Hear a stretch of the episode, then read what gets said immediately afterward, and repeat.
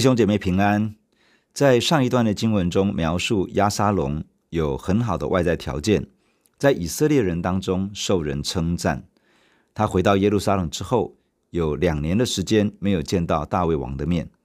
他用了手段，迫使约押来找他，帮他传话给大卫，要求见面。最后，大卫召见亚沙龙，亚沙龙在王的面前俯伏于地，王就与他亲嘴。今天我们要看的经文是在撒母耳记下十五章一到十二节，让我们先一起来祷告。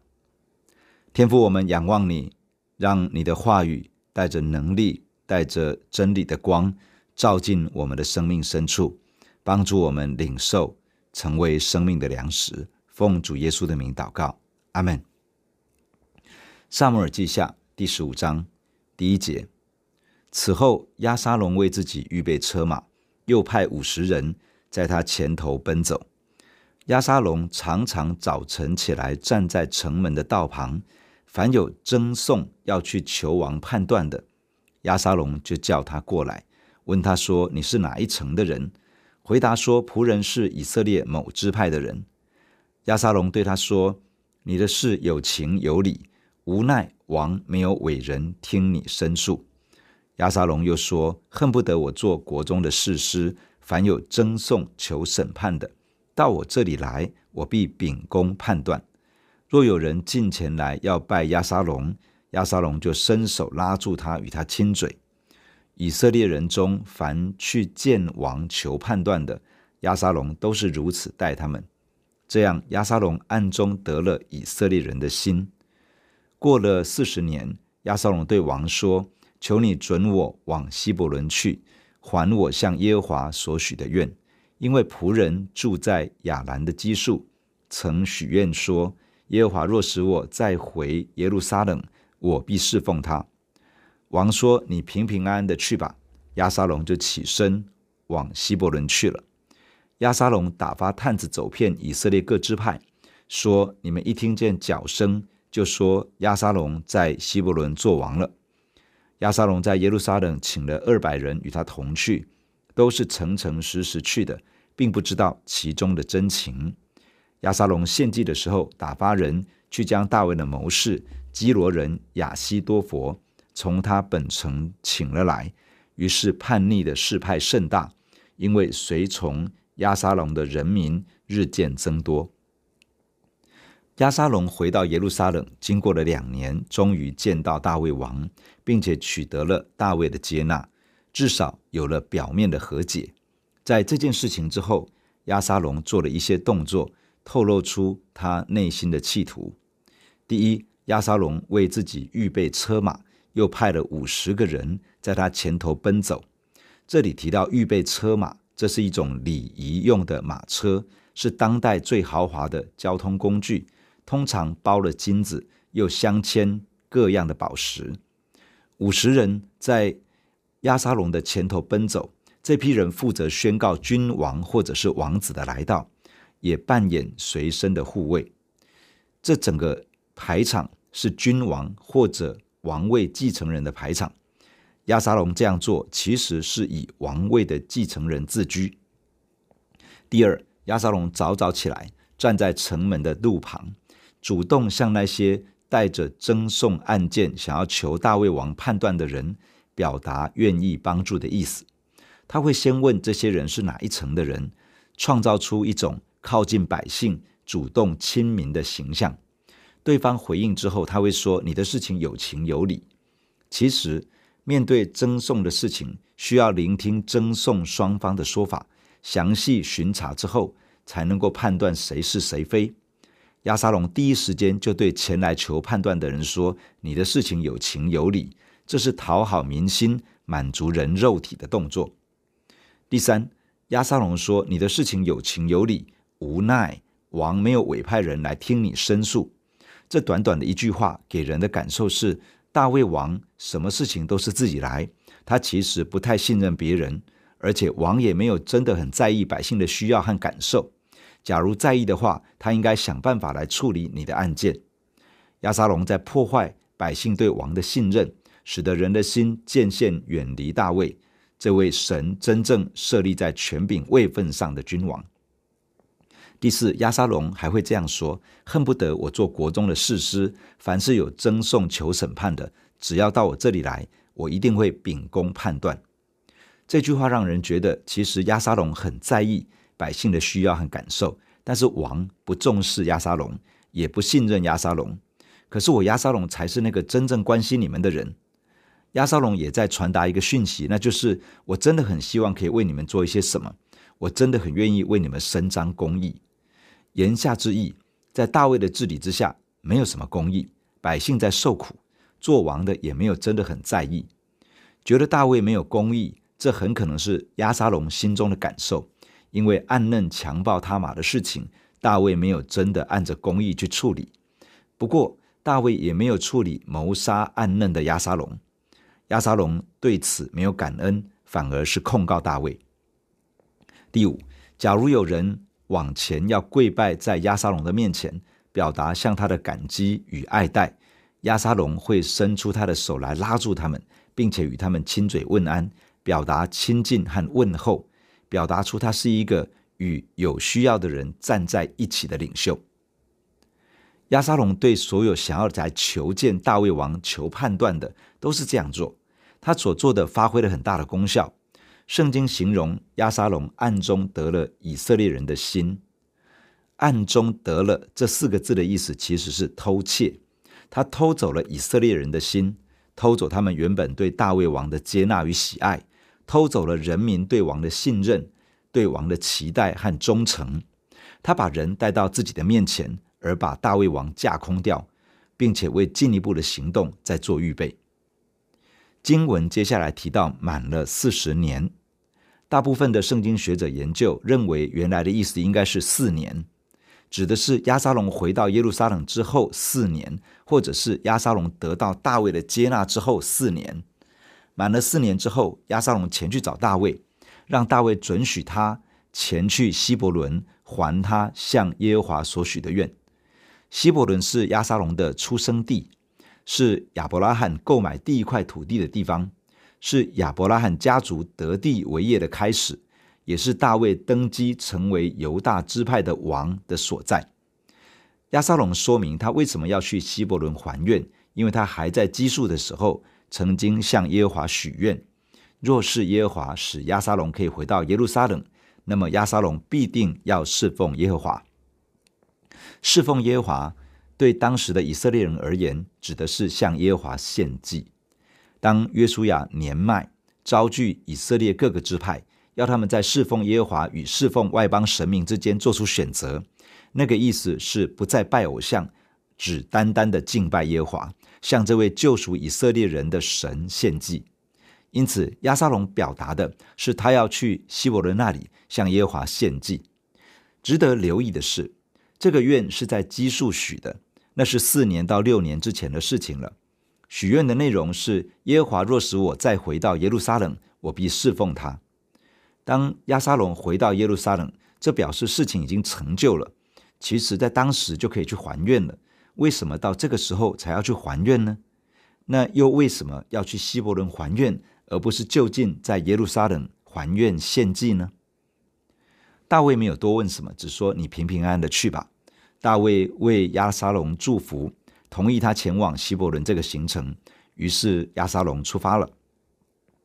亚沙龙在前往希伯伦的过程当中，派遣探子去到以色列的各个支派，向他们说：假如你们听见号角声，就宣告说亚沙龙在希伯伦做王了。号角声可以用在战争的时候，作为传达信号的工具，也可以用在庆典当中。预备做出重要的公告，君王登基的时候也会有号角吹奏。亚沙龙与那些渐渐被他收买的人谈定，约定一个记号，宣告亚沙龙正式登基。很显然的，亚沙龙做王的计划已经有许多人知道了，而他也得到许多人暗中的支持，来成为他的后盾。亚沙龙前往希伯伦的时候，带了大约两百人同行。这些人应该是朝中许多重要的官员，他们并不知道亚沙龙想要做什么，没有参与在政变的行列之中，但是他们随行前往，难免会被视为是亚沙龙的支持者。而当叛变发生的时候，这些人也自然成为押沙龙手中的人质。押沙龙到了希伯伦，照着计划献祭。他派人去把亚西多弗请来。这个人是基罗人，是大卫的谋士，他也是以莲的父亲，是拔示巴的祖父。这个人聪明过人，足智多谋。大卫仰赖他提供许多的计策。如今押沙龙找他来成为谋士。共同参与在夺权的行动中，随从押沙龙的人民越来越多，势力越来越大。从今天的经文，我们有一些的分享。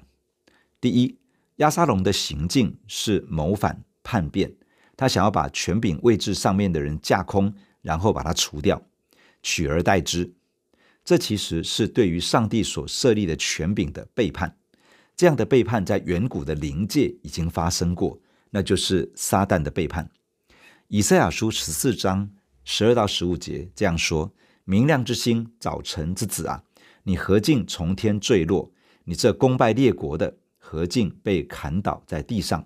你心里曾说：我要升到天上，我要高举我的宝座在神众星以上，我要坐在聚会的山上，在北方的极处，我要升到高云之上，我要与至上者同等。”然而，你必坠落阴间，到坑中极深之处。撒旦的堕落，就是想要与上帝同等，甚至想要把上帝从宝座上挤下去，自己取而代之。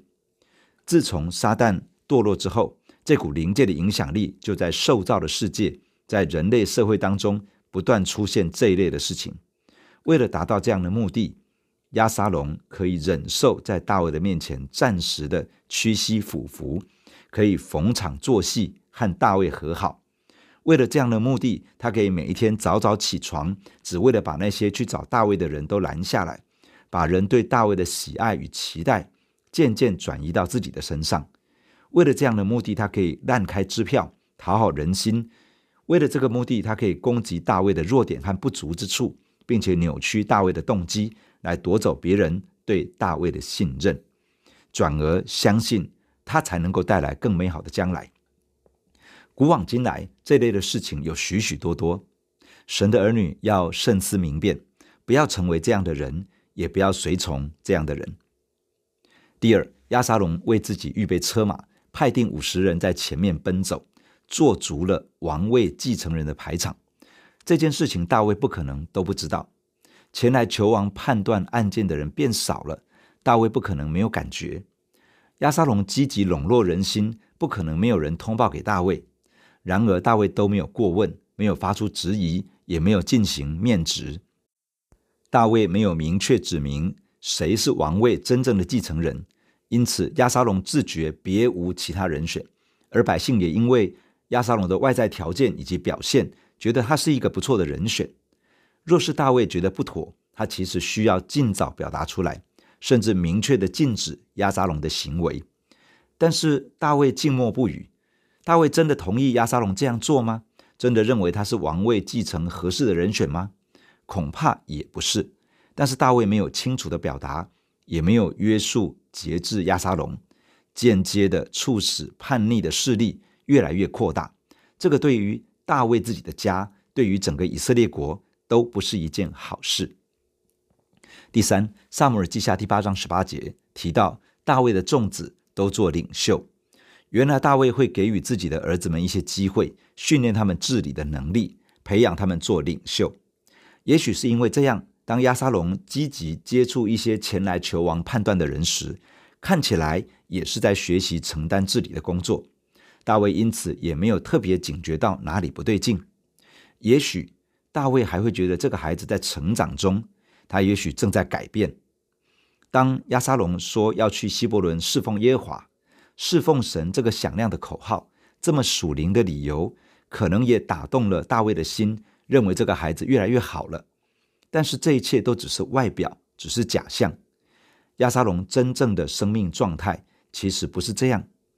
亚沙龙骗了百姓，骗了大卫，也骗了朝中许多重要的官员。然而，他其实也蒙蔽、欺骗了他自己。